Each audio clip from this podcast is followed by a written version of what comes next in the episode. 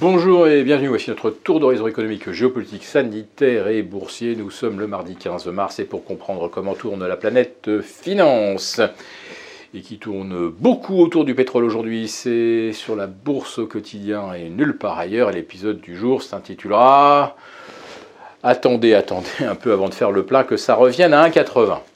En fait, 1,80 le litre, on devrait déjà y être pour euh, le gasoil premium ou l'essence sans plomb, puisque le baril retombe sous les 100 dollars. Je vous parle du Brent côté à Londres, et on est retombé en dessous des 94 sur le WTI, c'est-à-dire euh, la qualité euh, brut léger américain qui est coté à New York, qui sert de référence bien sûr euh, pour les pétroliers qui distribuent des carburants aux États-Unis.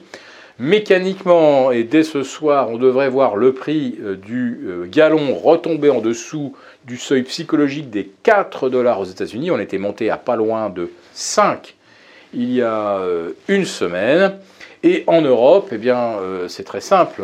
La dernière fois que le Brent a valu 97,50 dollars le baril, euh, le litre de samplon 95 euh, était à 1,80 et le samplon 98 euh, autour de 1,90. Donc on devrait déjà être redescendu largement en dessous des deux aujourd'hui si les compagnies pétrolières s'empressaient de reproduire ou de répercuter la baisse du carburant, alors que le prix des carburants montait jusqu'à trois fois par jour la semaine dernière lorsque le baril s'envolait au-delà de 110, 120, 130.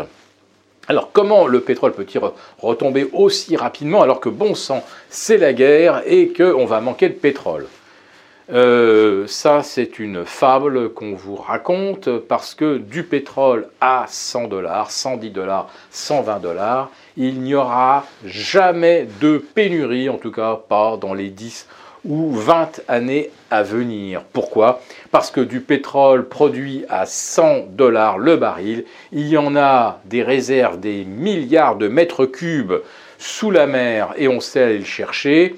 Il y a des réserves gigantesques au Venezuela, des réserves gigantesques au large du Brésil, il y a les sables bitumineux euh, de l'Alberta au Canada et qui redeviennent évidemment rentables au-delà de 100 dollars le baril. Donc du pétrole, il y en a énormément. Ce qu'il n'y a pas, c'est du pétrole pas cher à 30 dollars, celui qui nous permet effectivement d'avoir une croissance quasiment sans inflation.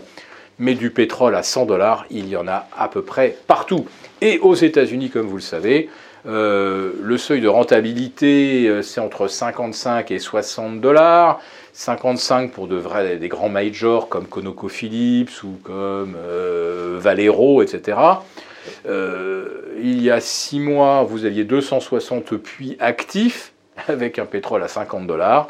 Aujourd'hui, vous en avez déjà pas loin de 600. Et si on rouvrait, si on remettait en marche tous les puits de pétrole américain sur lequel on a un rendement qui amortisse euh, le coût de ce qu'on injecte, vous savez, euh, sable, dissolvant, euh, explosif, on pourrait être à 1000 puits de pétrole actifs aux États-Unis d'ici 18 mois. À 18, avec 1000 puits actifs, sur la base du rendement moyen qu'on observe sur les 500 puits actifs, les États-Unis seraient à 13 millions de barils jour contre 11, 11,5 aujourd'hui. Donc on ne va pas manquer de pétrole. L'Iran interdiction pour l'instant d'exporter, mais euh, l'Iran peut rajouter 1,5 million de barils jour euh, sans problème euh, pour les besoins mondiaux. L'Arabie saoudite, l'Irak, les Émirats, ça peut rajouter facile 1,5 million de barils jour. Autrement dit, s'il manquait 5 millions de barils de pétrole russe, on saurait les trouver assez rapidement. Non, le problème c'est le gaz, ça reste le gaz. Sans gazoduc, l'Europe et l'industrie européenne est à l'arrêt. Le GNL, vous oubliez ça, les Allemands n'ont même pas un seul terminal pour traiter le GNL. En France, on en a quatre, ils sont déjà à saturation. On a un problème avec le gaz, on n'a pas de problème avec le pétrole. C'est pourquoi les prix à la pompe devraient rebaisser. Mais ça ne change pas grand-chose euh, aux perspectives euh, inflationnistes que nous avons en Europe, pour 2022, parce que le problème, je le répète, c'est le gaz. Et maintenant, le problème, c'est aussi les pièces détachées. Ce sont les métaux raffinés qui arrivent de Chine. Enfin non, plutôt, qui n'arriveront plus de Chine.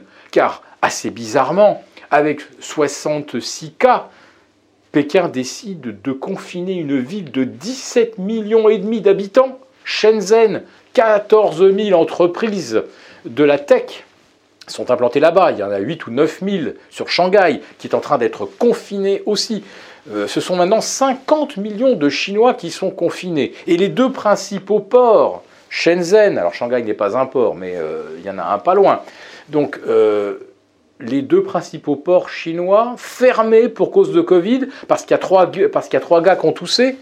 Euh, est-ce que vous croyez que c'est vraiment sanitaire ces fermetures de ports et ces confinements gigantesques? Alors nous évidemment on se dit de, de France euh, ou des États-Unis, mais ils sont fous, c'est suicidaire, euh, ils confinent, ils ne produisent plus rien, ils n'exportent plus rien. Non, non.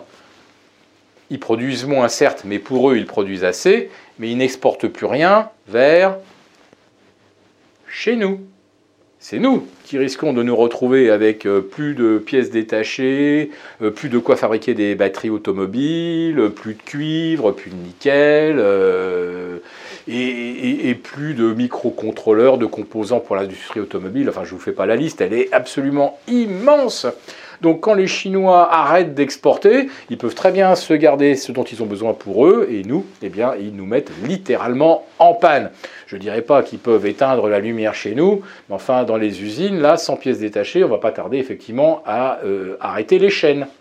Et là, la récession, en Chine, certes, ils n'auront peut-être pas leur 5,5% de croissance, mais nous, si on n'a plus les pièces détachées chinoises, si on n'a plus les métaux raffinés en Chine, euh, nous, on est à moins 5 en termes de croissance. Donc, euh, qui c'est qui est le plus embêté? C'est pas forcément les Chinois. Et les Chinois l'ont fait savoir. Euh, il y a eu une réunion hier avec euh, des hauts dignitaires américains, responsables de la sécurité, etc. Et qu'est-ce que disent les Américains? Aux Chinois Arrêtez de soutenir la Russie, appliquez les mêmes sanctions que les Occidentaux et n'aidez pas la Russie à sortir de son isolement. Et les Chinois ont répliqué, nous ne voulons pas être pénalisés par les sanctions occidentales contre la Russie. Voilà, je pense que les choses sont clairement dites. Et pendant que les Chinois nous disent ça, ils confinent tout, c'est-à-dire qu'en fait, ils sont en train de nous asphyxier euh, en termes donc de, de, tout ce dont nous avons besoin, nous, pour euh, euh, avoir une croissance économique digne de ce nom. Voilà, il faut y réfléchir un tout petit peu, mais je répète, pour le pétrole, attendez de faire votre plein, euh, ça devrait revenir autour de 1,80. Si cette vidéo vous a plu, n'hésitez pas à nous mettre un pouce, et puis je vous retrouve pour le live avec nos abonnés affranchis jeudi.